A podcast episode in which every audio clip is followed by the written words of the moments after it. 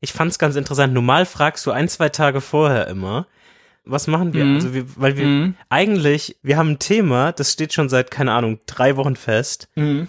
Und eigentlich fragst du zwei, drei Tage vorher immer so, ja, wollen wir nochmal besprechen? Das hast du diesmal nicht gemacht. Ich habe es einfach mal laufen lassen, dachte mir, hm, mal interessant. Und jetzt dachte ich mir, heute, wir sind jetzt 23. Episode. Meinst du, wir sind jetzt professionell genug, wir kriegen das? Die Struktur ist Follow-up, Thema Side Project Corner und fertig. Wie immer. Ah ja, keine Ahnung, lass doch anfangen, oder nicht? Lass, lass, lass, lass anfangen. Okay. Herzlich willkommen zur 23. Episode von Sprachnachrichten. Hallo Jan. Hallo Arne. Na, wie geht's? Ganz okay, ganz okay. Ich freue mich zumindest, dass der Frühling da ist. Zumindest Heute so ist richtig warm, 17 Grad bei uns. Ja. So geil. Ebenfalls. Wir wohnen ja nicht so weit auseinander. Von daher hoffen wir mal auf zumindest gute Temperaturen in den nächsten Wochen. Sonst, auf sonst kann man ja nicht viel hoffen. Da bin ich bei dir. Und mit dem Frühling kommt auch oft der Frühjahrsputz, wie man so schön sagt. Und äh, wir haben letzte Episode uns eine Challenge gemacht. Oder ich, ich würde mal sagen, ich habe uns eine Challenge aufge Gut. aufgeführt. Ich finde dein Reframing sehr gut, weil das ist hundertprozentig wahr. Wir sind jetzt schon ganz smooth ins Follow-up eingetaucht. Äh, Die 30-Tage-Challenge. Da geht es darum, an, an jedem Tag des Monats so viele äh, Dinge loszuwerden, wie der wievielte Tag es ist. Oh, das ist komisch zu beschreiben. Also am ersten ein Ding loswerden, am zweiten zwei und so weiter. Mhm. Wie hat das funktioniert, Jan? Mir war sehr schnell klar, aka nach der Aufnahme, dass ich das so nicht machen werde. Das ist mir, das war mir einfach Also schon gefailt, die Challenge. schon, also es ist nach der Aufnahme, so wie du es dir nicht erhofft hast, ist es genau verlaufen, dass ich nach der Aufnahme dachte, nee, also ich finde den Gedanken ja irgendwie cool, aber es hat sich für mich nicht so viel Sinn ergeben. Also natürlich verstehe ich die Logik dahinter, dass du, weil du dich immer damit beschäftigst, bleibt es irgendwie, ist es so ein Habit, den du dir aufbaust. Also so gehe ich mal davon aus, dass der Hintergedanke da irgendwie in diese Richtung gelaufen ist und deshalb machst du dir mehr Gedanken darüber und so weiter und so fort.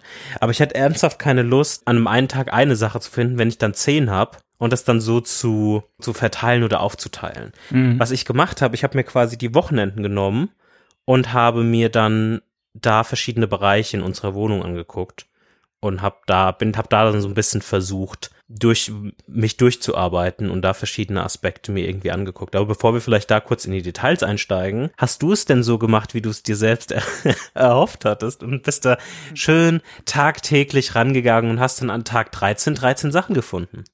Äh, ja, habe ich tatsächlich gemacht. Ich habe mir noch an dem Tag der letzten Aufnahme habe ich mir ganz viele To-Dos gemacht für den ganzen Monat, die dann waren zum Beispiel 21 Dinge äh, loswerden. Und ich habe es jeden Tag geschafft, bis auf gestern. Gestern nicht. Äh, der, gestern war der 25. Das heißt, ich muss heute aufholen und 51 Dinge loswerden. Das wird ein Spaß. Weil ich komme auch langsam, muss ich sagen, so ein bisschen an die Grenzen von den Sachen, die ich loswerden kann. Also ich habe jetzt äh, meine Frau schon mit eingebunden. Wir suchen jetzt hier die ganze Zeit noch nach irgendwelchen Dingen. Weil eigentlich wichtig, ich weiß nicht, ich finde, man kann schon aufholen bei der Challenge. Das ist ja auch, es gibt ja keine, also die Regeln machen wir ja selber. Ähm, aber genau, wie gesagt, bis auf gestern hat es jeden Tag geklappt und ich habe es dann genauso gemacht, wie, wie du es gerade äh, gesagt hast, wie du es nicht machen möchtest. Wenn ich mehr Dinge hatte, habe ich sie mir dann aufgehoben für den nächsten Tag. das hat sich so überhaupt nicht mit meiner Art und Weise an solche Sachen ranzugehen irgendwie überlappt und das hat war mir so zuwider. Ich habe es versucht an ähm, ich habe mir am Anfang sofort gedacht nach der Aufnahme, wie ich schon gesagt habe, nee, das mache ich nicht. Und dann dachte ich mir, weil wir immer freitags aufnehmen und dann an dem Wochenende, okay, versuche ich's mal. Und am ersten Tag, wie ich dann eine Sache, aber dann schon fünf weitere gesehen, dachte ich mir, okay, nee. So, so, so wird das nichts, aber wie, wie hast du denn für dich eine Balance gefunden, diese Sachen zu definieren oder was ist so das kleinste Element, was du als das ist eine Sache, von der ich mich getrennt habe, äh, identifiziert hast? Ich glaube, das kleinste waren USB-Sticks. Ich habe bei mir im Schreibtisch so eine Schublade, da waren, ich weiß, ich weiß jetzt die Zahl nicht, aber bestimmt 12, 13, 14, 15 Sticks drin. Und wer braucht 2021 so viele USB-Sticks? Das heißt, ich habe alle bis auf, ich glaube, einen oder zwei quasi gelöscht, irgendwie mit auch überschrieben und so, weil keine Ahnung, was da vorher drauf war und so. Und die werde ich jetzt äh, irgendwie abgeben an Leute, die sie brauchen. Ähm, die sind quasi ausgemistet. Wir haben auch schon, also werden wahrscheinlich bei uns in die äh, in die Kirche, weil die kann sowas immer gebrauchen gehen. Das ist quasi noch nicht aus dem Haus. Also wir haben, ich habe nicht diese strikte gemacht, das muss an dem Tag aus dem Hm. Haus sein. Das ist quasi in der Kiste und das muss ich jetzt die Tage dann mal dahin fahren. Äh, das gleiche auch Klamotten hatte ich auch viele Sachen, die ich einfach nicht mehr anziehe, mhm. die ich dann aussortiert habe und die habe ich dann auch nicht, bin dann nicht jeden Tag zum Kleidercontainer gegangen und habe dann so ein T-Shirt reingeworfen, sondern ich habe die halt gesammelt. Jedenfalls, genau, und dann aber auch geguckt, quasi, welche Sachen wirklich ähm, auch nicht mehr gebraucht werden können und so. Ja. Und genau, so Aesthetics-Kleidung, dann ähm, Apotheke, also so Hausapotheke, da auch mal durchgegangen, ähm, weil wenn man da nicht aufpasst, laufen auch mal schnell Dinge ab. Da habe ich auch ein paar Sachen gehabt. Dann, ja, mein Nintendo Switch habe ich verkauft, weil die stand nur rum, mhm. hat keine, keine Liebe bekommen. Ähm, und das macht dann auch keinen Sinn. Und ja, so Krimskrams, ne? was man, was man nicht mehr braucht. Und jetzt langsam komme ich so an die, also ich habe, ja, ich glaube, von meinen Sachen kann ich fast nichts mehr aussortieren. Das geht jetzt so an die gemeinsamen Dinge äh, im Haushalt. das muss ich dann immer noch, äh, noch besprechen mit den anderen Personen, äh, beziehungsweise mit meiner Frau. Ähm, genau, deswegen ist das jetzt ein bisschen komplizierter geworden seitdem. Aber ich, äh, ich finde, es macht echt Spaß. Ich finde, es wird echt schwer jetzt. So, mhm. Also seit, den, seit dem 20. muss, muss man sich wirklich äh, an einem Tag irgendwie mal eine halbe Stunde Zeit nehmen. Mhm. Und davor war immer so ein Afterthought. So, ich gucke abends irgendwie um 10 äh, in meine To-Do-App und sehe, oh, ich muss noch 10 Items loswerden oder wie, wie viel auch immer. Such die schnell zusammen und fertig, aber das geht halt jetzt nicht. Ich muss mich jetzt hinsetzen und muss die suchen und dann, und dann funktioniert das und es dauert dann auch länger. Ähm, das heißt, ich bin auch, ja, wir, wir reden gleich mal darüber, wie, wie, wie wir es finden. Was, was hast du denn ausgemistet? Was hast du so gefunden? Ich habe eigentlich nur zwei, zwei Kategorien. und die ist einmal Kleidung und einmal ähm, Verschiedenes. Wow. Warte, dann habe ich auch nur zwei Kategorien. Und naja, du hast noch deine Apothekensachen. Das würde ich nur als eigene Kategorie, aber das habe ich noch, noch nicht angefasst. Das habe ich oben noch separat, aber wahrscheinlich werde ich auch den größten Teil davon irgendwie wegwerfen, abgelaufen mhm. und so weiter. Aber was so verschiedene Sachen sind, die in der verschiedenen Kategorie sind, das geht so von irgendwelchen kleinen Heften, die man irgendwie in von so Designkonferenzen oder so bekommt, äh, wo man dann irgendwie was reinschreiben kann während mm. der mhm. Konferenz. Mm. Habe ich noch nie gemacht. Äh, ähm, dann irgendwie, was habe ich hier noch? So das alte ähm, das alte Anmeldeband vom Fitnessstudio. oh wow. aber Zwei, naja, ich, ich sag oh wow, aber genau die gleichen Sachen habe ich auch gehabt. Zwei Taschenrechner damals von der Schule. Mhm. Ähm, also wer irgendwie einen Casio-Taschenrechner braucht, sagt Bescheid. und so Geschichten, auch ganz viele mhm. irgendwie Stifte und so Zeug. Ich muss da nochmal aufteilen von Sachen, die ich einfach wegwerfe und Sachen, die man noch irgendwie weiter geben ja. kann oder so. Und ähm, das, also ich bin insgesamt so bei ungefähr 100 Items. Ähm, also zwei Drittel machen diese verschiedenen Sachen aus, ein Drittel Kleidung. Ähm, da habe ich schon, da bin ich schon mega viel irgendwie durchgegangen. Und während ich quasi diese verschiedenen, die verschiedenen Sachen durchgeguckt habe, ähm, habe ich sehr stark auch angefangen, was jetzt nicht unbedingt damit zu tun hat, Sachen loszuwerden, äh, sondern ich hatte die Angewohnheit, in eine bestimmte Schublade ähm, Sachen, die man archiviert, also Papier, Briefe mhm. und so mhm. weiter, die man archivieren mhm. will, in Anführungszeichen, archivieren, aber die man nicht mehr irgendwie, man hat schon was bezahlt und so weiter und so fort. Also ist egal, aber es sollte mhm. noch irgendwie oh je. irgendwie so eine Horrorschublade. ja, also, also machst du auf und so 24 Stunden Arbeit einfach drin. Also die, sie hat in dem Sinne System, dass man ich die wirklich nicht mehr brauche. Jetzt aktuell, weil ich noch was bezahlen muss, ist jetzt nicht so eine, ich will diese Rechnung nicht sehen, Schublade, sondern eher so wirklich so eine Archivierungsschublade. Und die habe ich komplett in so Ordner sortiert und habe mhm. die Aufteilung gemacht von, keine Ahnung, das sind Briefe von irgendwie der Bank oder was weiß ich was, so, so, so Geschichten oder Finanzamt und so, so Kram. Und dadurch hat sich's einfach irgendwie in so eine Richtung entwickelt, dass ich nicht unbedingt super viele Sachen jetzt in dem Kontext so um die 100 irgendwie Sachen losgeworden bin, ähm, wenn man das jetzt auf einen Monat irgendwie aufteilt, aber ein bisschen mehr Ordnung an sich geschaffen habe, was es trotzdem mhm. irgendwie ein gutes Gefühl gegeben hatte. Ja, also ich bin auch gespannt, ob ich es schaffe, bis zum 31. Äh, das durchzuhalten, weil wie gesagt, es wird jetzt schon echt schwer. Ähm, ich weiß nicht, also ich habe schon überlegt, eigentlich finde ich das richtig cool, das einmal im Jahr zu machen, einfach auszumisten. Und ich glaube, ich werde es nächstes Jahr wieder machen, aber nicht in dem, in dem gleichen System, sondern also wenn ich es nächstes Mal wieder, nächstes Jahr wieder im März mache, werde ich wahrscheinlich jedes, jeden Tag einfach zehn Items oder sowas machen. Ähm, dann sind es insgesamt 300 statt 500 und es ist irgendwie, ach, ich finde dieses, dass sich das so, dass es dann immer mehr wird, ich weiß nicht. Es ist schon am Anfang cool, weil man kommt so rein ähm, und findet so ein bisschen, also versteht so ein bisschen, wie man die Dinge findet, die man dann loswerden Mhm. will. Ähm, aber ich glaube, jeden Tag 10 wäre wär für mich ein besseres Modell, weil jetzt, also heute 51 Sachen finden, Spaß. Es ist, es ist halb sechs und wir machen noch den Podcast fertig. Und dann zu Abend erst das Kind ins Bett bringen und dann kann ich in, weiß ich nicht, um neun anfangen, hier die Wohnung zu durchsuchen. Ich bin gespannt auf deine Sprachnachrichten. nach. Also, ja, rechne mal damit, dass ich es dass ich's nicht schaffe. Aber trotzdem würde ich es äh, würde ich's, äh, jedem empfehlen, das mal auszuprobieren. Ich finde also ich finde es wirklich gut, weil ich einfach viele Sachen habe, die ich, also jetzt gerade in meinem, in meinem Schreibtisch, ne, das, was du auch gesagt hast mit den Konferenzbüchern, ne, die schmeißt man eigentlich nicht weg. Ich hatte auch so viele Field Notes Bücher, weil ich immer mal wieder so eine Field Notes Phase habe und denke, oh, ich schreibe mir alles irgendwie in. Die sind doch so schön. Die sind, sehen so schön aus und so, dann kann man sich die so hinlegen. Alles schön. Und dann habe ich halt irgendwie zehn Field Notes, äh, Notizbücher, wo die ersten drei Seiten vollgeschrieben sind. Das ist halt auch Quatsch, so. Das macht, das ist, ähm, ja. Von daher, den ganzen Kram einfach mal auszusortieren, von dem man sich sonst nicht löst, weil man denkt, na ja, gut, das ist ja, nimmt halt ein bisschen Platz weg, aber ist nicht so schlimm. Finde ich schon gut. Ähm, Aber was machst du auf jeden mit, Fall- den, mit den Field Notes? Wegwerfen? ähm, die, die, also das Problem ist, dass ich habe vorne immer reingeschrieben Datum und Namen und sowas. Mhm. Das heißt, so richtig viel kann man, also ich kann es jetzt nicht, das will ja niemand haben. So. Ich, vielleicht benutze ich sie irgendwann wieder, wenn ich wieder in eine Viert Notes Phase komme, aber ich glaube. Also hast du die jetzt schon reingezählt oder nicht? Ich habe die schon reingezählt. Ich glaube, ich habe äh, ein paar weggeschmissen und ein paar nicht. Also ein paar sind reingezählt, ein paar nicht. Je nach, Gerade noch so nach gerettet in Zustand. deiner, in deiner Argumentation. so kann ich, so kann ich auch auf einmal viele Sachen finden, wenn ich dann nochmal rück, zurückrudern nein, nein, kann. nein, nein, nein, nein. Die, also die Sachen, die ich gezählt habe, die sind definitiv weg.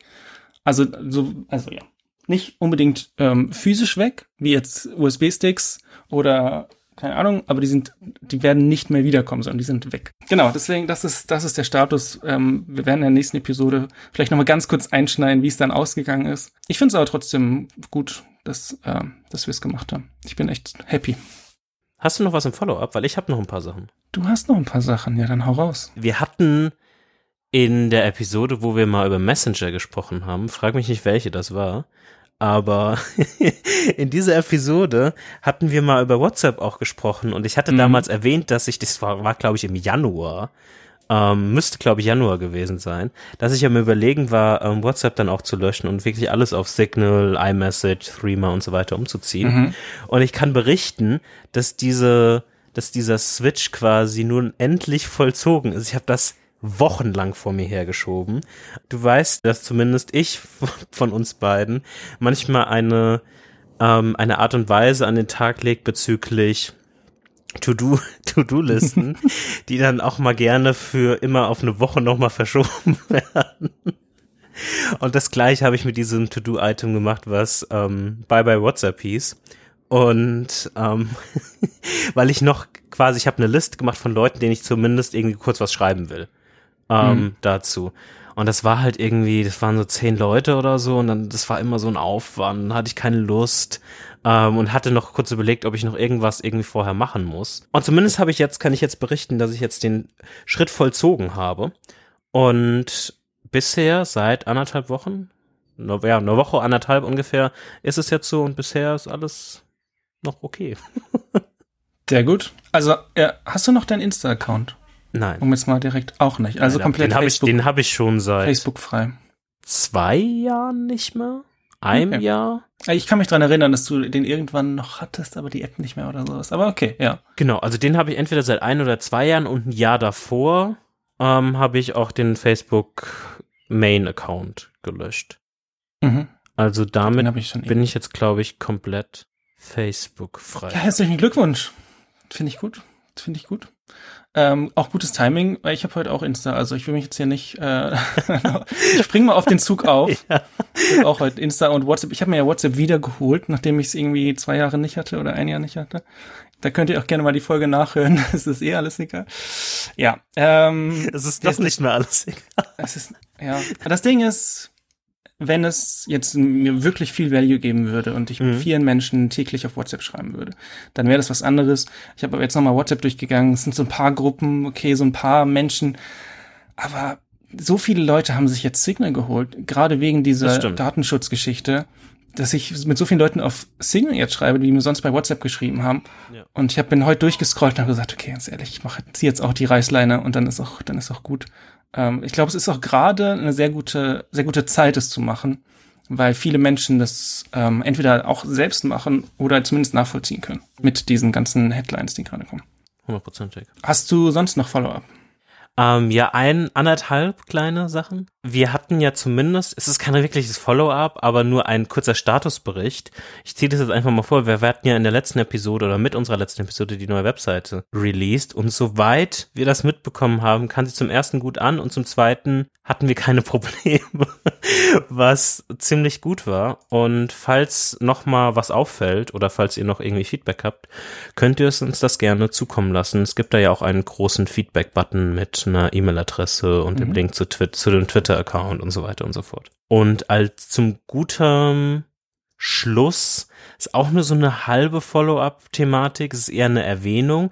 Wir hatten das schon mal erwähnt, wie wir mal über Podcast-Produktion gesprochen haben. Und zwar wollte ich, weil wir da, damit auch gerade aktuell aufnehmen, kurz den Release von Ultraschall äh, 5 ähm, mal kurz anreißen. Und zwar ist es dieses Plugin, was mal für die Audio Editiersoftware Reaper verwendet. Links ab für beides in den Show Notes. Mhm. Und damit produzieren wir quasi immer den Podcast. Und da gibt es jetzt eine neue Version, eine neue große Version, die so viel coole Dinge irgendwie macht oder ver verbessert mit einem besseren Design, einfachere Installation, besseres Kapitelmarkenmanagement und es ist noch super viele interessante Sachen dabei. Ähm, also wer mal in so ein Thema einsteigen will, da gibt es auch einen sehr langen Screencast dazu, der nochmal alle Themen Schritt für Schritt erklärt. Ich glaube, der geht anderthalb Stunden oder so, dieser Screencast.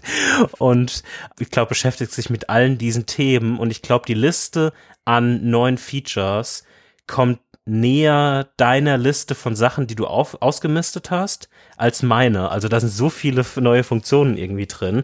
Das ist echt beeindruckend. Und das wollte ich auf jeden Fall irgendwie in diesen Podcast mal kurz einbauen, weil ich echt das cool finde, was die da einfach so kostenlos und frei zur Verfügung stellen, weil das ist ja irgendwie auch ein Hobbyprojekt mehr oder weniger. Das ist ja, Ja. kein, kein Produkt und nicht. Auf jeden Fall Props äh, an der Stelle. Finde ich auch richtig, richtig cooles Projekt. Wird auch, also das ist so das Standardprojekt im, im deutschen Raum zumindest. Genau. Äh, ich habe mir auch die Videos für Version 4 schon nicht angeguckt, deswegen werde ich es auch nicht bei Version 5 machen, sondern dich fragen, wenn ich was nicht verstehe. Ich, also ich, ich habe wirklich gemerkt, ich habe mir das jetzt einmal angeguckt und ich werde es mir nochmal angucken müssen und Sachen rund rausschreiben müssen, weil Mhm. ich habe so viele Sachen gesehen, die ich nicht wusste, dass die so viel schneller gehen, dass es echt, echt beeindruckend war, das mal so wirklich professionell zu sehen, wie man damit auch noch arbeiten kann. Ich habe schon das Gefühl, dass ich relativ schnell bin, wenn wir diese Podcast-Episode irgendwie bearbeiten und so weiter und so fort, aber das war nochmal echt ganz cool. Sehr cool. Und mit dem Part bin ich zumindest durch mit meiner Follow-up-Liste. Ich habe auch nichts mehr. Dann können wir einsteigen in unser Hauptthema. Wir sprechen heute über das Open Web. Jan, ich würde sagen, wir steigen mal ein mit ein bisschen Internetgeschichte. Die History. Oh, du hast, du hast eine Internet-History Ich vorbereitet. habe eine History, aber es sind fünf Stich- Stichpunkte. Das ist sehr gekürzt. Ich bin Aber- gespannt. Ich lehne mich zurück. Lehn dich zurück, genieß es. Ja. Also, Tim Berners-Lee hat 1990 HTTP 0.9, heute gibt's HTTP 2 und 1.1 gibt es auch noch äh, viel, viel genutzt. HTML, also die äh, Sprache, mit der man das Markup für Websites schreibt, den ersten Webbrowser, den ersten Webserver und die ersten Webseiten erstellt. Das war die, die Geburt des Internets. Auch wenn es nicht so ist, wie, wie wir es heute kennen damals ähm, noch sehr akademisch, viel, ähm, also es war ja bei, bei CERN und es waren dann, diese ganzen Netzwerke waren ja dann immer zwischen Universitäten und äh, so weiter. Und viel Usenet, also kann man sich vorstellen, ein bisschen ähm, wie ein Forum heute, klassisches Forum, wo man sich über Autoteile austauscht oder keine Ahnung was. Aber dezentral, also mehrere Server. Und äh, genau, und dann 1994 kam Yahoo GeoCities, Das habe ich auch heute gelernt. Da konnte jeder so seine eigene Website hosten und äh, dann kamen noch so ein paar mehr soziale Netzwerke dazu. Und 2004 wurde Facebook gelauncht und ab da weiß man, glaube ich, was ungefähr abging. Mhm. Äh, das ist jetzt, wie gesagt, Zeitraffer hoch 10. Und es hat sich so ein bisschen verändert, das Internet. Mhm. Von diesem dezentralen Ansatz, zum Beispiel beim Usenet, das ähm, komplett dezentral war. Jeder hatte irgendwie seine eigene Website gehostet auf dem Uni-Server und konnte dann die Website anzeigen. Und es war dann cool, dass das dann, dass man in Millisekunden äh, die, die, die, die Website von einem K Kollegen, der am anderen Ende des äh, Landes war, angucken kann. Wahrscheinlich waren es damals nicht Millisekunden. Heute ist es nicht mehr so dezentral. Das stimmt. Das stimmt.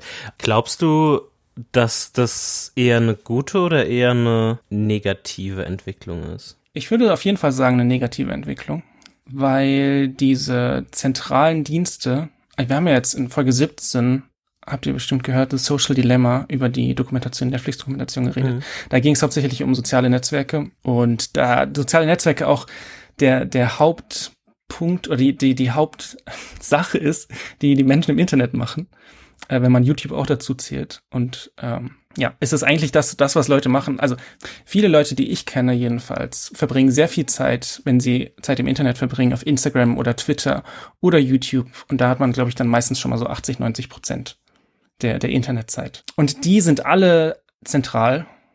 Das heißt, die Daten liegen auf den Servern der jeweiligen Firmen. Mhm. Ihr habt nicht wirklich Kontrolle drüber. Was, also, was macht ihr, wenn Instagram euren Account blockt? Habt ihr eure Fotos irgendwie dann noch in der Fotobibliothek oder keine Ahnung was?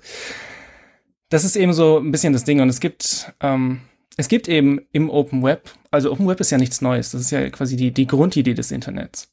Gibt es Wege, das dezentral zu machen. Mhm. Das Problem mit dieser ganzen Dezentralisierung ist, dass es nicht so einfach ist, wie auf facebook.com gehen und seine E-Mail-Adresse eingeben und seinen Namen. Ja. Und ich, ich, ich glaube grundsätzlich, dass das halt wirklich das, das Hauptproblem ist.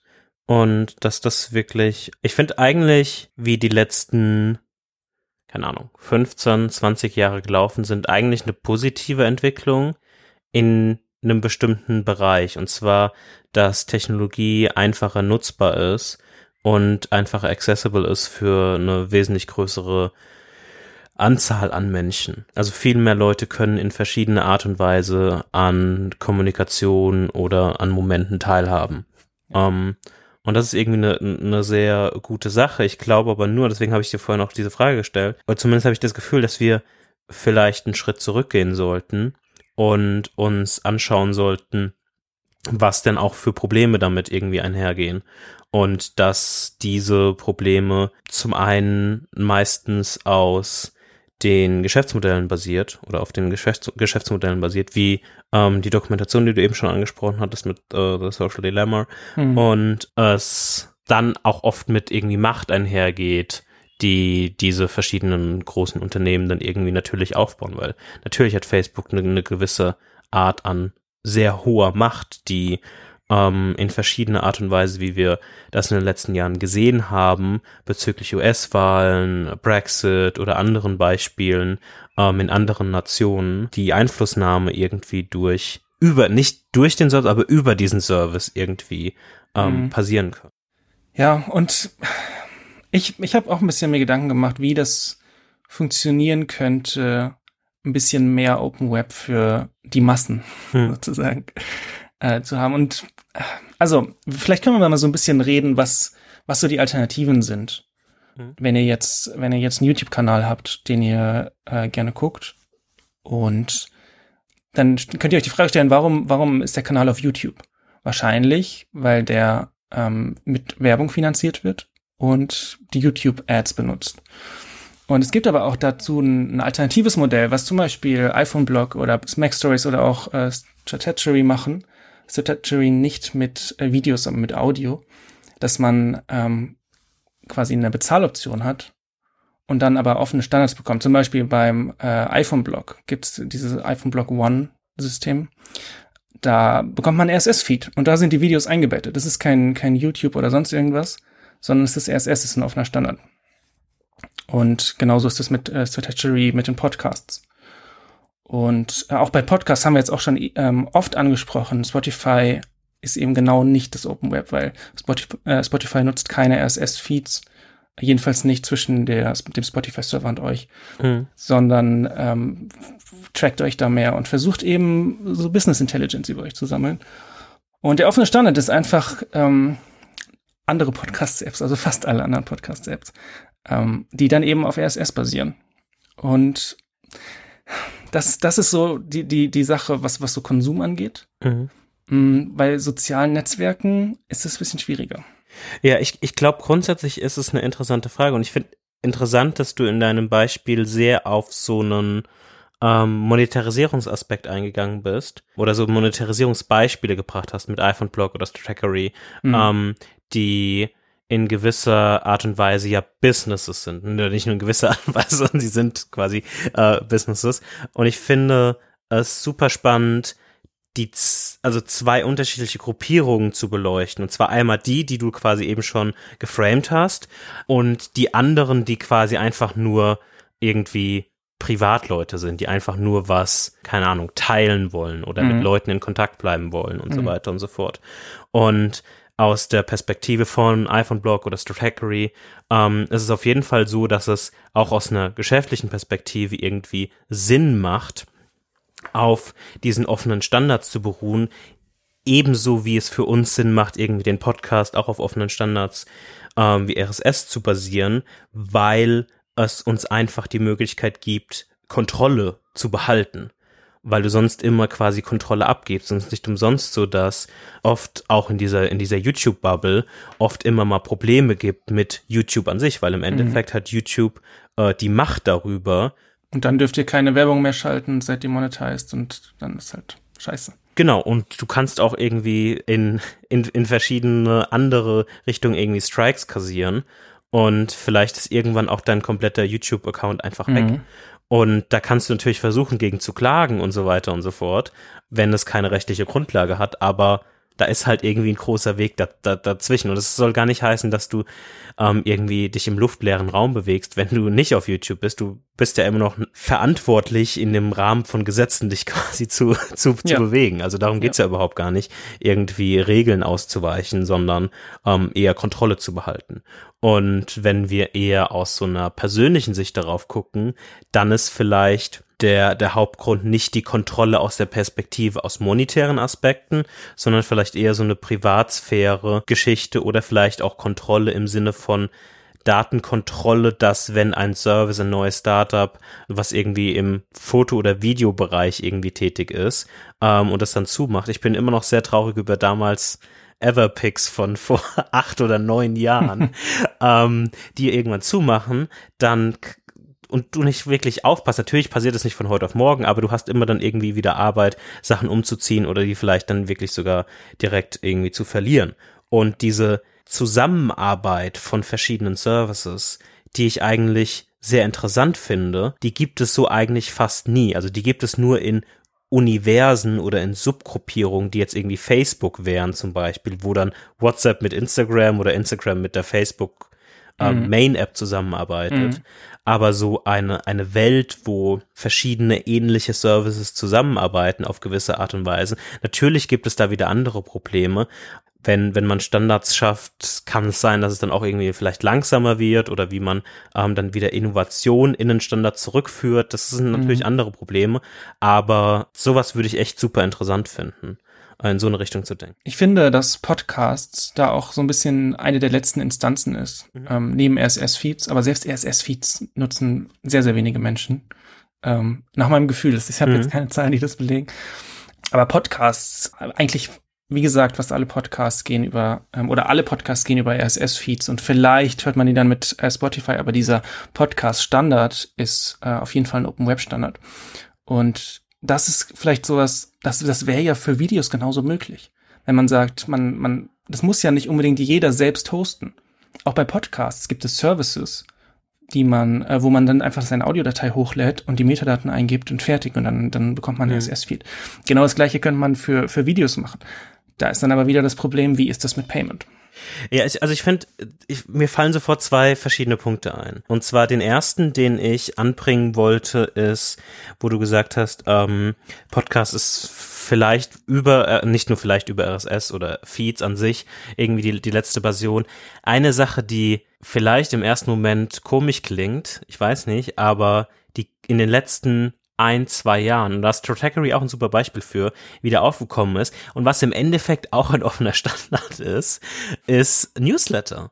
Mhm. Weil Newsletter ist also ja E-Mail e quasi. E-Mail ja. ist, ist einfach ein offener Standard. Sehr guter Punkt. Ähm, ja. Und das ist etwas, was in den letzten, ich würde sagen, zwei, drei Jahren und gerade jetzt auch mit so Services wie Substack und so weiter ähm, immer mehr hochgekommen ist und wo darüber auch so ein bisschen diese, diese Payment-Schiene wieder so ein bisschen zurückführt. Also es gibt, ich habe, vielleicht befinde ich mich da auch in so einer Blase irgendwie, aber für mich ist quasi Substack vor einem Jahr ungefähr groß aufgekommen oder langsam groß gewachsen. Und die hatten sehr viele äh, Deals, quasi, das ist so ein, ein, ähm, ein Newsletter-Service, der sich sehr darauf quasi fokussiert, dass jemand in regelmäßigen Abständen entweder frei oder hinter einer Paywall quasi Newsletter schreibt. Und ich habe zum Beispiel auch eine Substack-Publikation abonniert. Ähm, die heißt Platformers. Und das ist quasi äh, ein, ein, interessanter irgendwie Bereich. Und es kommt auch immer mehr, ähm, wenn man zum Beispiel auch äh, damit zusammen in oder in, den, in einen Topf wirft, dass Twitter zum Beispiel auch so ein, so ein Newsletter-Service irgendwie äh, aufgekauft hat vor einem Monat oder so. Ähm, also das finde ich irgendwie eine, eine, eine interessante äh, Geschichte. Darüber hinaus hattest du eben noch mal kurz dieses Hosting-Video-Beispiel angesprochen. Mhm ich glaube oder ich würde mal unterstellen, dass das gar nicht mal so wirklich das Hauptproblem ist, sondern das Hauptproblem, und das sehen wir aber auch bei äh, Podcasts so ein bisschen, ist Discovery und wie man Sachen findet. Und das ist, glaube ich, eines der großen Hauptprobleme bei RSS an sich. Zum einen mhm. hört sich RSS erstmal super störrig an. Oder das, sagen wir es anders. Also RSS oder ein Feed zu abonnieren ist eigentlich wenn man, wenn man weiß, was man tut, super simpel. Es ist eigentlich nur, man könnte es direkt aus dem Browser tun oder man kopiert eine URL in ein Programm rein und fertig. Aber die allgemeine Onboarding Experience für Leute, die keine Ahnung haben, was das ist, ist irgendwie super kompliziert. Und es, es, es, es, gab so einen, es gab so einen interessanten Artikel, ähm, oder es gab mehrere Artikel, äh, irgendwie auch etwas, was für mich in den letzten Monaten öfter aufgekommen ist, die sich so um RSS quasi drehen. Und da waren so drei Ideen, wie man RSS verbessern könnte. Und da ging es auch so darum, warum gibt es kein RSS.com? das mhm. einfach irgendwie erklärt, was RSS ist. Oder dass man auch das komplett reframed, also dass man nicht mehr von RSS spricht, sondern immer von Feed und Subscribe, ähm, weil das irgendwie bekannte Terminologien sind, die allgemein schon oft verwendet werden. Und eines der, der Hauptprobleme, was ich auch, wo ich auch sehr zustimme, ist wirklich Discovery. Um, ähm, und das hast du halt sehr stark zum Beispiel bei YouTube. Also wenn du brauchst halt diese in gewisser Weise irgendeine Instanz oder mehrere Instanzen, die auf irgendeiner Basis irgendwas empfehlen kann. Und in gewisser Art und Weise hatten wir im Podcasting so ein bisschen Glück, dass Apple sich in einer rudimentären Art und Weise, aber zumindest in irgendeiner Art und Weise dachte, vielleicht ist es eine, eine gute Idee, so ein Verzeichnis zu machen, mhm wo wir eigentlich nichts anderes machen, als im Endeffekt zu sagen, okay, bitte im Hintergrund geh zu dieser, zu dieser Webseite, wenn du den Podcast haben willst. Da abonnierst du direkt auf der Webseite und fertig. Die abstrahieren das so ein bisschen, aber haben quasi so wie so ein App Store quasi dafür. Ja, ist einfach ein Verzeichnis. Und ich glaube, das ist genau der Punkt, der, der wichtig ist. Da stimme ich dir vollkommen zu. Wenn es das gäbe für zum Beispiel Videopodcasts, mhm. Das wäre super geil. Also muss ja nicht mal so ein krasser Algorithmus sein, sondern einfach nur, das, das finden die Leute gerade gut. Und dann, also YouTube ist ja dann auch, naja, doch, ist ein bisschen anders, weil YouTube ist dann sehr, sehr zugespitzt. Was ich noch sagen wollte, für mich wäre es doch okay, wenn YouTube einfach weiter existiert, genau den Kram weitermacht, aber den, den, den Menschen, die da YouTube-Videos äh, hochstellen, erlaubt, einen RSS-Feed zu, zu veröffentlichen und vielleicht mit einer Custom Domain. Der Grund, warum das nicht passiert, ist, weil es dann einfach ist, von YouTube wegzugehen. Mhm und das nicht in das, in das Businessmodell passt. Aber das wäre zum Beispiel in einer perfekten Welt, sage ich jetzt mal so, wäre das was. YouTube macht einfach RSS-Feed, Custom Domains und dann kannst du deine YouTube-Videos in einem RSS, ähm, das geht auch. Man kann auch YouTube-Videos äh, in, einem RSS-Reader lesen, aber das sind dann, man wird dann auf YouTube weitergeleitet. Also es ist nicht äh, die direkte Video-Adresse. Äh, und na klar, es ist schwierig mit Werbung und das sind aber alles Sachen, die ja, die ja lösbar sind. Ich glaube, ich weiß nicht, ob, ähm, ob der Zug schon abgefahren ist und ob wir einfach jetzt bei Podcasts und bei, bei Feeds für, für Blogs und, ähm, und Websites bleiben müssen und der Rest eigentlich. Es gibt ja, es gibt ja auch so Projekte für, für Social Networks, da haben wir jetzt noch gar nicht drüber gesprochen. Mhm. Also äh, Federation nennt sich das. Ähm, zum Beispiel Mastodon. So ein bisschen die Twitter-Alternative, die auch dezentral ist, die man sich selber hosten kann. Man kann aber auch einen äh, Server nutzen, den, den es schon gibt. Und ich finde, das ist eigentlich, also viel besser wird's eigentlich nicht. Und auch Mastodon hat eigentlich nur eine, eine sehr nischige Position. Die meisten Leute sind noch auf Twitter. Ja, ich, ich, mein grundsätzliches Problem mit all diesen, diesen Services oder all diesen Alternativen ist, dass sie nicht sehr stark verstecken oder nicht sehr stark versuchen, nicht das oh, wir sind Twitter, aber dezentral oder wir sind Twitter, aber das oder wir sind Instagram, aber irgendwie Open Source und so weiter. Mhm. Weil das halt nie, gut, das, also das ist kein Argument. Ähm, oder zumindest nur für eine, für eine Subkultur irgendwie ein Argument.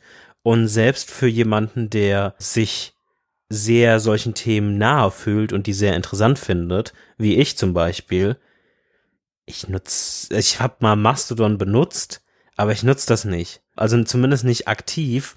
Und ich logge mich da jeden Monat einmal ein und guck mal kurz und dann vergesse ich es wieder für einen Monat. Mhm. Woran liegt es?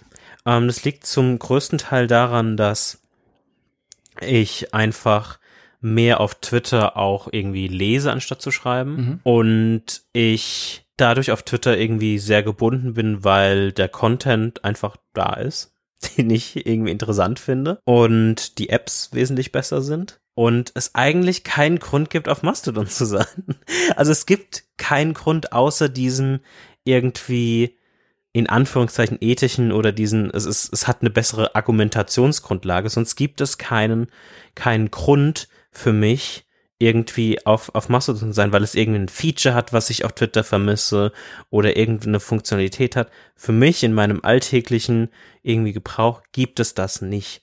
Und ich glaube, man kann nur eine wirklich gute Alternative schaffen zu solchen größeren oder ähm, zentralen Systemen, wenn man etwas anders denkt, wenn man etwas interessanter macht und nicht nur sagt, okay, wir sind das, aber open. Weil das irgendwie immer ein, eine gewisse Hürde hat, da dann mit aufzuspringen oder noch was zu machen, weil eigentlich willst du ja, ähm, wenn du so ähnlich bist, ist es, glaube ich, von Grund auf schwer, beides mit gleicher Aufmerksamkeit oder Ernsthaftigkeit zu benutzen. Und irgendeins fällt dann irgendwie immer runter. Und bisher war es für mich mhm. immer die Alternative. Genau das gleiche mit YouTube. Was, also, wenn, wenn jetzt, es gibt ja auch YouTube-Alternativen, zum Beispiel PeerTube. Aber auch da ist wieder genau das gleiche Problem. Die, die, die Leute, die man auf YouTube schauen möchte, die sind eben nicht auf PeerTube, sondern die sind auf YouTube. Und dann so ein Dual-System fahren. Also ich gucke auch Videos auf YouTube und ich gucke äh, auch in Twitter rein und in, in Mastodon viel seltener bei, bei Mastodon kann man sich dann eine Twitter-Bridge machen und sich die Tweets dann alle in Mastodon reinziehen. Aber es ist, ich weiß es nicht. Ich finde es ich find's echt schwierig. Wenn, wenn ich jetzt ein, angenommen, ich würde jetzt ein soziales Netzwerk entwickeln, dann ist es auch wirklich schwierig. Wie, wie, wie, wie macht man das? Ich glaube, die beste Idee ist, einen zentralen Server zu haben, der so die Standardinstanz ist, und dann aber auch anzubieten, dass man einen äh, anderen Server auch aufsetzt. Mhm. Also, dass es eine zentrale Instanz gibt für alle Leute, die irgendwie von Twitter gehen, die können sich einfach da anmelden, fertig ist es. Und wenn man aber möchte irgendwie ein bisschen dezentral irgendwie die Daten selber, selber die Kontrolle darüber haben, dann kann man sich einen Server aufsetzen. Ich glaube, das Modell ist für mich zumindest am, am vielversprechendsten. Also es gibt viele, in unserer Bubble jedenfalls, also in meiner, ich glaube in deiner auch, gibt es viel, ähm, viel Gespräch darüber, irgendwie ein bisschen mehr Open Web und mehr kleine Websites und, und, und so. Und ich mag den Trend echt gerne. Ich hoffe, dass da noch sich was entwickelt und vielleicht auch eine, eine Erwartung entwickelt an, an, an zukünftige Produkte in dieser Kategorie.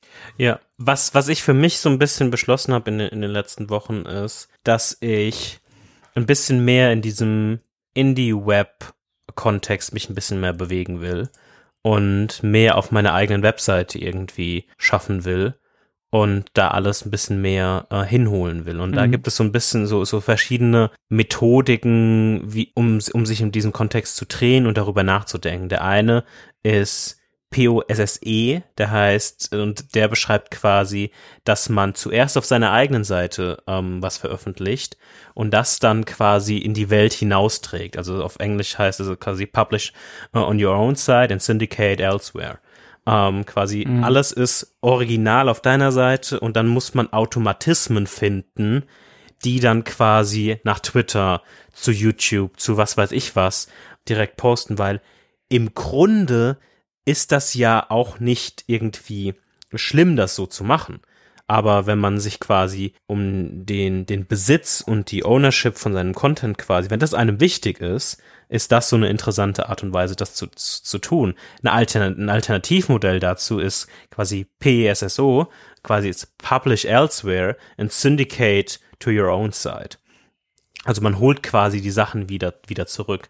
Mhm. Aber da hat man jetzt auch in der, in der Historie gesehen, ich weiß nicht, ob du ob dir ähm, so Services wie Own Your Gram oder Own Your Swarm ähm, bekannt sind. Nein. Own Your Gram war ähm, ein Service, der, glaube ich, zumindest ab, ab irgendeinem gewissen Zeitpunkt nicht mehr wirklich funktioniert hat, der es ermöglicht hat, quasi automatisch seine Instagram-Posts zu sich auf die Seite zu holen. Und mhm. aber Instagram hat halt immer mehr versucht, die die ähm, Schnittstellen quasi zu kappen und alles immer mehr in diesen quasi einzu in in den Walled Garden zurückzuholen. Und Own Your Swarm ist quasi äh, Foursquare, die Swarm ähm, App so quasi Location Check-in und das quasi auch wieder zurück zu seiner Seite zu holen, weil du hast, du kannst natürlich theoretisch alles machen und es gibt so verschiedene Standards in dem in diesem Indie-Web-Kontext, die quasi ähm, extreme Flexibilität ermöglichen. Also es gibt so Standards wie, ich nenne jetzt einfach nur mal so ein paar, um für Leute, die da Interesse haben, ähm, so ein bisschen weiter zu zu pieksen. Sind ähm, verlinkt dann. Genau, äh, Micropub, das quasi ermöglicht, dass man theoretisch von verschiedenen Softwarepunkten, also verschiedenen Texteditoren und so weiter und so fort, direkt auf eine Seite publizieren kann. Oder Webmentions, die einem ermöglichen, quasi ähm, Notifications über Webseiten zu schicken. Also wenn ich zum Beispiel über einen Artikel von dir schreibe und ich verlinke und wir beide quasi Webmentions für uns aktiviert haben für unsere Seite, dann kriegst du quasi oder deine Webseite kriegt quasi eine, eine Nachricht und kann quasi das als Kommentar anzeigen. Solche interessanten Sachen sind da irgendwie möglich und es gibt halt noch verschiedene andere Art und Weisen, wie man äh, Daten anzeigen kann, die dann wesentlich mehr darauf quasi beruhen, ähm, eine bestimmte Struktur dem zu geben, die über einen einfachen Text quasi hinausgehen. Also die wie, wie dieses Own Your Swarm quasi auf Location, Bilder, Videos und so weiter und so fort ähm, zurückzuführen sind. Und das finde ich schon, das finde ich schon interessant, aber so viel gibt es da nicht, was hacky ist oder wo man wo man so ein bisschen Arbeit reinstecken kann. Das einzige, was ich wirklich so direkt im Kopf habe und was ich auch mal eine Zeit lang, gerade wie es noch relativ jung war, ähm, genutzt habe, war Microdot-Blog. Mhm. Und das ist quasi so ein, es, es geht so ein bisschen in die Richtung, die ich eigentlich sehr gut finde, ist quasi ein, ein bezahlter Service, der dir eine Webseite zur Verfügung stellt und der quasi wie ein Blog ist. Du hast dann quasi username.micro.blog und du kannst es auch auf deiner eigenen Domain machen, ähm, wenn du eine eigene Domain hast und dann kannst du irgendwie Bilder hochladen oder Videos oder einfach nur so kleine wie Tweets quasi schreiben oder auch länger, äh, längere Posts, wie ein Blog halt einfach ist. Und von da kannst du zum Beispiel diese, diese Thematiken verwenden wie Crossposting, die ich vorhin angesprochen habe. Also einfach auf Twitter oder auf Medium oder äh, Mastodon auch quasi direkt weiterteilen. Und das kommt halt quasi aus, aus der Natur raus. Ist es so, lebt es so zwischen den zwei Welten. Also im Grunde ist es einfach ein Blog, wie du auch einen mit WordPress irgendwie aufbauen könntest oder mit irgendwas anderem. Ähm, und das lebt aber, Micro.blog ist an sich auch noch so eine Art Timeline. Also du kannst anderen Microblogs oder anderen Blogs an sich folgen und kriegst dann quasi so eine Timeline-Darstellung, die dann mehr ähnlich ist zu, zu, zu Twitter oder so. Und so verbindet sich das so ein bisschen, dass das dass die Einfachheit des Konsums von verschiedenen Content-Arten irgendwie einfacher gemacht wird, aber das Publizieren oder das Betreiben eines eigenen Blogs, der dann auf offenen Standards beruht, der hat automatisch irgendwie ein RSS-Feed drin.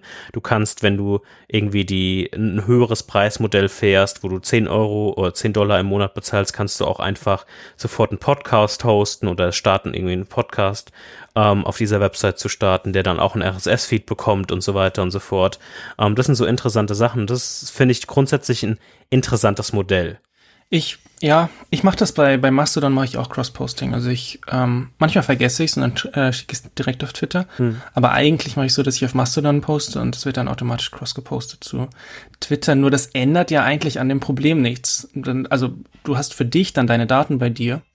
Und das ist, äh, das ist cool aber die alle anderen Leute sehen die Sachen dann auf Twitter, also fast alle anderen Leute. Und ich glaube, was was ich glaube, ohne jetzt ich weiß nicht, ob sich das nochmal anders entwickelt. Weil die, die, der, der große Anteil aller Menschen, den, die wollen einfach nur ihr YouTube-Video gucken mit Baby's Beauty Palace oder keine Ahnung was. Und denen ist es egal, ob das jetzt auf YouTube ist oder ob das ein offener Standard ist. Genau, aber das so, so meinte ich das ja. Also irgendwie, na, natürlich hat es im ersten Schritt ist es erstmal, weil dir wichtig ist, deine Daten bei dir zu behalten oder große Kontrolle zu haben, auch vielleicht, wie du es darstellst, weil du eine kreative Person bist und du möchtest die Sachen in einer gewissen Art Comic und Sans Pink in einer gewissen Art und Weise darstellen.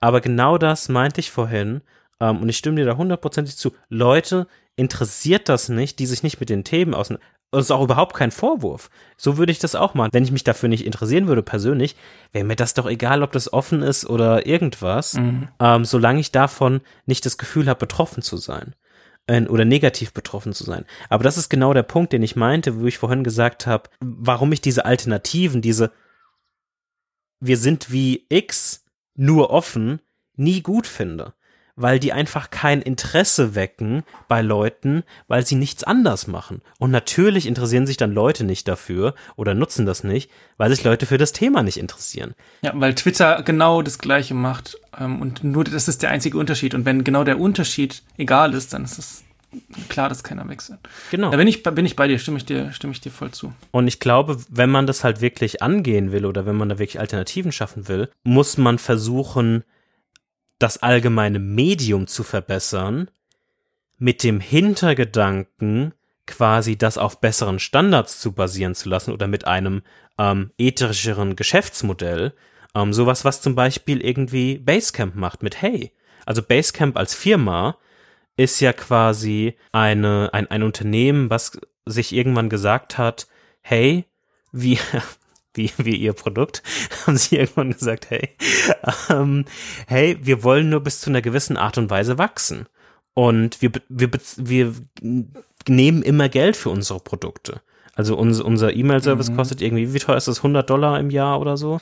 Und den ähm, E-Mail-Service kann ich den mit der Apple Mail App benutzen? Nein, kannst, kannst du nicht. Ähm, und natürlich kann man darüber diskutieren, ob das irgendwie äh, gut oder schlecht ist. Ähm, aber im Endeffekt ist es immer, kannst du immer noch an jeden eine Mail schicken. Hm. Ich, ja, ich finde, ich finde das Beispiel tatsächlich, weiß ich nicht, schwierig, weil genau das ist ja der Punkt. Klar, ich finde es gut, dass das äh, irgendwie ein Paid Service ist und keine Ads und Privacy, alles top. Ich finde, warum kein, keine IMAP-Anbindung? Also, dass man es mit jedem E-Mail-Client und SMTP ähm, die E-Mails empfangen kann. Klar, man hat vielleicht nicht die gleiche Funktionalität mit der Inbox oder keine Ahnung, was für, für Features da noch sind. Ähm, das kann man aber abbilden. Guck mal, zum Beispiel äh, Dropbox äh, Inbox, hieß es Inbox, hat ja auch so ein bisschen gute Ideen gebracht. Ich weiß nicht, ähm, ob, du, ob du dich da noch dran erinnerst. Und da konntest du ähm, das auch in der Apple E-Mail App benutzen. Und das wurde dann mit Ordnern abgebildet. Und sowas wäre auch bei Hey möglich.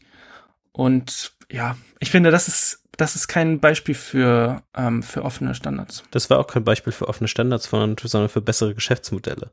Ähm. aber, aber was bringt denn ein besseres Geschäftsmodell, wenn du dann keine, kein Open Web machst?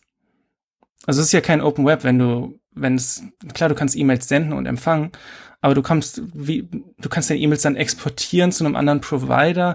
Du kannst mittlerweile eine eigene Domain machen, aber es ist, ja. Ja, aber das ist vielleicht auch so ein bisschen das Problem in solchen äh, Diskussionen, dass es nur gut ist, wenn man die, die absolut puristischste Lösung hat. Ich, ich will es überhaupt nicht verteidigen und ich weiß auch nicht, was die Gründe dafür sind, ähm, das zu machen, aber es ist auf jeden Fall besser als vieles andere. Und mein Hauptpunkt ging nicht unbedingt auf die Featureliste von Hey ein, sondern es ging mehr um auf das Geschäftsmodell ein, weil das braucht es im Endeffekt auch. Und das ist, das war für mich irgendwie ein, ein interessanter Punkt, wenn man sich darüber nachdenkt, wie Alternativen aussehen könnten.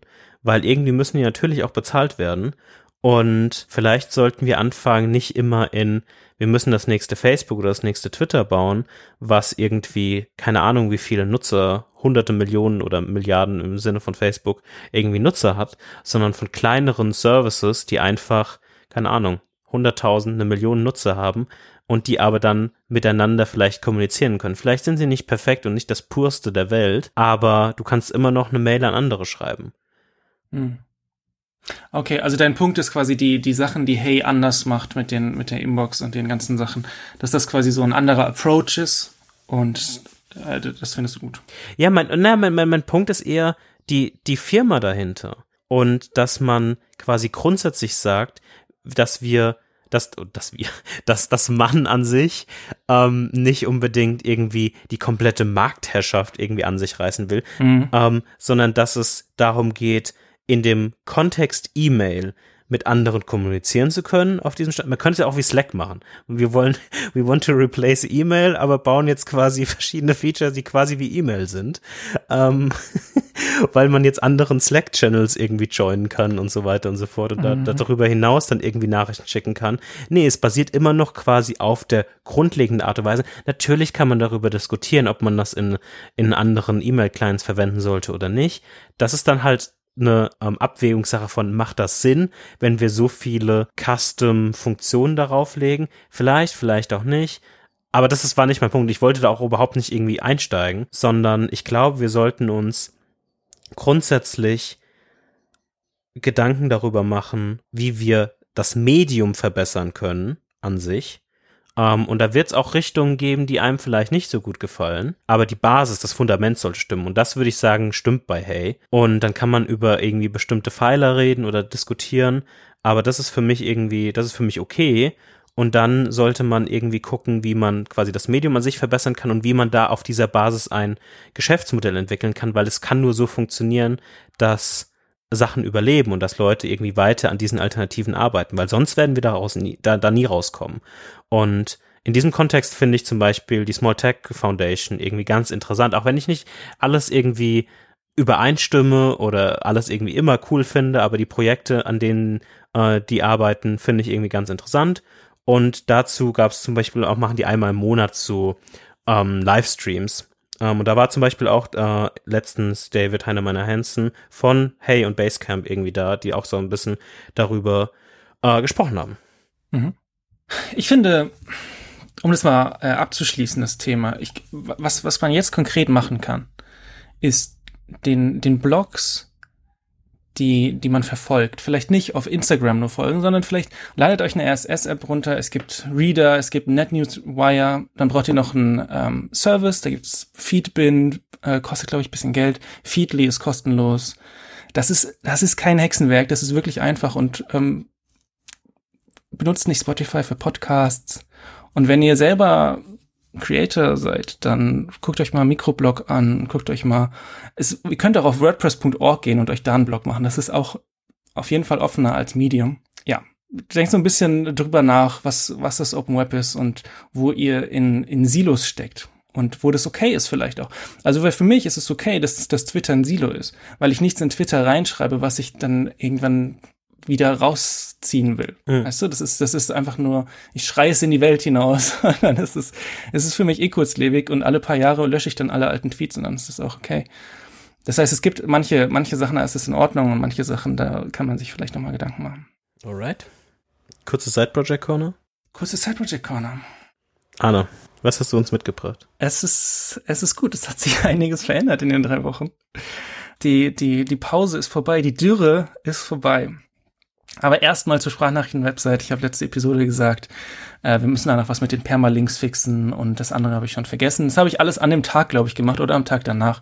Das waren, das waren meine Aufgaben für, für diese Episode. Die sind auf jeden Fall, da ist so eine Checkbox dran daneben. Und genau, wenn ihr diesen Podcast verfolgt, wisst ihr, dass ich und vielleicht auch wir beide ähm, weiß ich nicht, widersprich mir, wenn nicht, so ein bisschen in einem äh, Side-Project, äh, in einer Side-Project-Dürre waren. Slash sind. Das ist jetzt kompliziert geworden. Ich bin nicht mehr in der Side-Project-Dürre. Ich habe äh, was gefunden.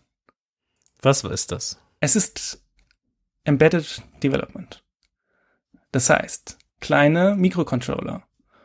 Und das ist nicht so ein Side-Project im Sinne von, ich schreibe eine Software und die kommt dann auf GitHub und keine Ahnung was benutzen Leute, sondern es ist so ein bisschen eher so eine Hobby-Richtung. Ich habe mir jetzt so ein paar Mikrocontroller bestellt. Ich werde da jetzt bisschen schön C draufschreiben, mal gucken, ein bisschen mit Rust äh, rumspielen. Da habe ich richtig Bock drauf. Ähm, für die Leute, die sich damit auskennen, also ich habe mir einen STM32F Discovery geholt. Ähm, da ist ein Cortex-M-Prozessor drauf und der hat ziemlich gute, guten Rust-Support. Und ich habe mir auch einen ESP32 geholt und einen Temperatursensor. Vielleicht werde ich da ein bisschen mit äh, Smart Home rumspielen. Da gibt's auch ähm, Projekte ähm, wo man sich zum Beispiel so einen äh, Raumsensor selber bauen kann. Und genau, so Embedded Development, da habe ich gerade richtig Bock drauf. Ich habe mir jetzt für mein nächstes Projekt auch eine Lötstation gekauft und äh, das wird gut. Ich, ich, bin, ich bin tief eingetaucht. Lötstation. Ja, mit, also Lötkolben ja. mit dem ganzen Kram. Und also es ist, äh, ich bin da, ich habe da noch nie wirklich was mitgemacht. Also so ein bisschen mal auf einem Raspberry, aber das ist ja, da ist ja sogar ein OS drauf. Auf diesen Mikrocontrollern ist ja gar nichts drauf. Und das ist genau das, was ich, ähm, was mich richtig fasziniert hat dran. Viele Projekte oder eigentlich alle Projekte, die ich gemacht habe und auch die ich auf der Arbeit gemacht habe, waren immer, wenn man sich jetzt ein Software-Stack vorstellt, relativ high level. Also da hast du dann OS, du hast wegen mir dann noch einen, irgendwie einen Orchestrator und einen Container und keine Ahnung was. Und äh, die Kernel habe ich schon ganz vergessen, ganz unten. Also so, so zehn Layer und dann ganz mhm. oben schreibe ich dann irgendwie in Go ähm, irgendeinen Webservice. Und mit diesen, mit diesen Mikrocontrollern, da ist einfach nur, da läuft nur, da, da läuft ein Bootloader drauf und der lädt deine Software und dann läuft deine Software und sonst nichts. Da ist kein OS, da sind kein, da ist kein Filesystem oder sonst irgendwas. Du hast dann irgendwie 12 Kilobyte RAM oder weiß ich nicht. Das ist halt richtig constrained und das feiere ich gerade richtig. Das äh, macht mir richtig viel Spaß. Und da spiele ich gerade so ein bisschen rum und ähm, ich habe mir vor, oh, ich weiß jetzt nicht wann, aber vor über einem Jahr auf jeden Fall irgendwann mal so ein äh, Badgie heißt es gekauft. Äh, das ist so ein äh, ESP12F, jetzt wieder irgendwelche äh, ich hab selbst, Begriffe. Liebe Zuhörerinnen, ich habe selbst keine Ahnung, von was Art redet. Kann man googeln. Also Badgie kann man auf jeden Fall googeln. Das ist quasi ein Mikrocontroller mit einem E-Ink-Display. Ähm, und ähm, einem Batteriefach und Wi-Fi und Bluetooth. Nee, Bluetooth glaube ich nicht. Jedenfalls lag der die ganze Zeit in meinem äh, Schreibtisch rum und jetzt, wo ich ein bisschen in Embedded ähm, einsteige, habe ich mir damit ein Schild gebaut für meine Tür. Ich arbeite im Homeoffice, wie viele, aber ich arbeite die ganze Zeit im Homeoffice auch vor Corona und auch nach Corona werde ich noch im Homeoffice arbeiten. Äh, und habe mir so ein Schild gebaut, was quasi den aktuellen Status anzeigt. Also entweder ähm, irgendwie frei oder Meeting oder Podcast. Guck mal, jetzt ist mir gerade eingefallen, ich habe es gar nicht umgestellt. Ich stelle es mal kurz um.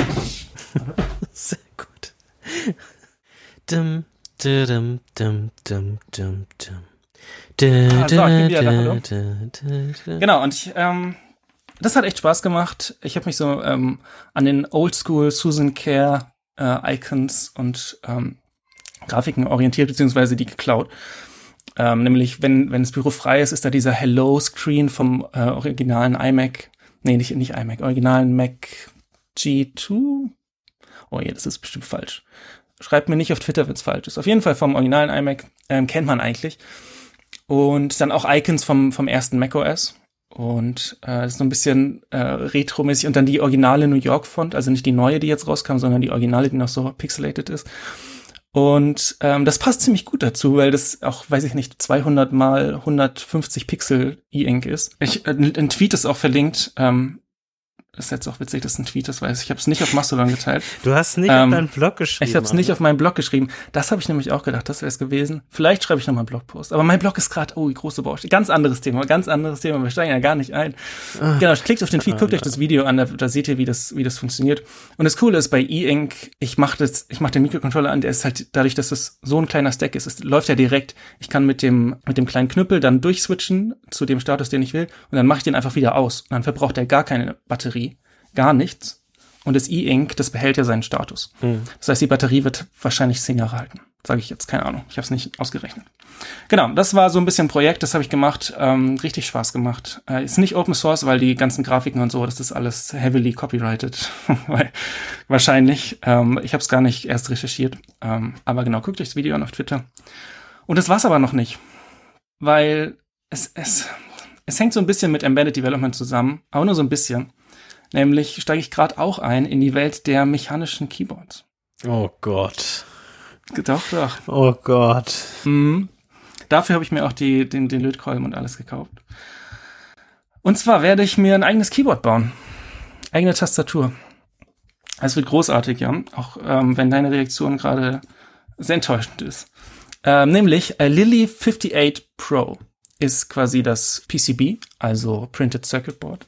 Das ist quasi nur der, nur das Circuit Board. Das baue ich dann zusammen mit ähm, Hot, Hot Swap Func äh, Functionality. Das heißt, ich kann verschiedene Switches, äh, Switches nutzen. Ich habe ein äh, Acryl Case und zwei Controllers mit USB-C sogar. Das ist eigentlich ziemlich cool. Und ähm, wenn ihr jetzt, also das ist jetzt so ein bisschen, das sind jetzt wieder einfach Begriffe, mit denen ich um mich höre. Die Leute, die sich auskennen, die werden sich freuen, alle anderen denken sich, das ist kompletter Quatsch. Ich glaube, die Leute kannst du in einer Hand abzählen. Schreibt mir auf Twitter, wenn euch. Nein. Genau, Switches, ich, ich mach ich mach's jetzt noch zu Ende. Switches habe ich äh, jetzt gerade Cherry MX Brown, auch wenn es in der Community, die sind so ein bisschen äh, verpönt. Äh, ich werde wahrscheinlich auf Holy Pandas wechseln. Ist auch egal. Es, es sind Hauptsache Einfach Holy Begriffe. Pandas. und und ähm, Keycaps habe ich MT3 Dev TTY. Keycap Set ist so ein bisschen, das kann ich dir jetzt auch noch schicken. Das ist so ein bisschen vom ähm, von einem Original ähm, IBM Beam Spring Terminal aus 1970. So ein High Profile ähm, Keycaps. Ich, ich glaube, ich verstehe jetzt, was, wie Leute sich fühlen, wenn wir über Themen reden, die, die, die nicht, nicht bekannt sind. Ich, okay.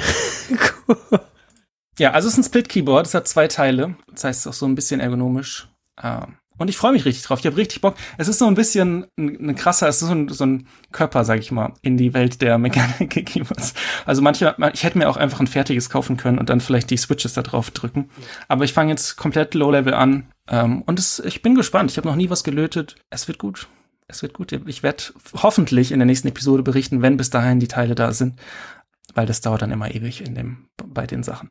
Aber ich bin richtig happy gerade. Es ist nicht so ein klassisches Side-Project, weil es nicht nicht irgendwie ein Projekt ist. Also mein mein Keyboard würde ich jetzt schon als als Side-Project nennen, aber es ist nichts, was andere Leute benutzen können, weil das benutze ich und dann ist, ist es fertig. Aber es ist auch schön und vielleicht ist das genau das, was ich gerade brauche, bis ich dann und vielleicht kann ich danach mich so wieder ein bisschen öffnen und ein bisschen gucken, was was gibt es noch für für Team. Ich bin gerade wirklich happy mit Embedded Development und Mechanical Keyboards. Jan, wie sieht's bei dir aus? Ähm, ja, wollen wir die Folge beenden? Alles klar, das war die, Die Dürre, das war Folge 23 von Sprachnachrichten keine Oase in Sicht. und wir hören uns in zwei Wochen wieder. Ich ziehe das jetzt einfach durch. Danke für die Aufmerksamkeit. Auf Wiedersehen. Tschüss. Ciao.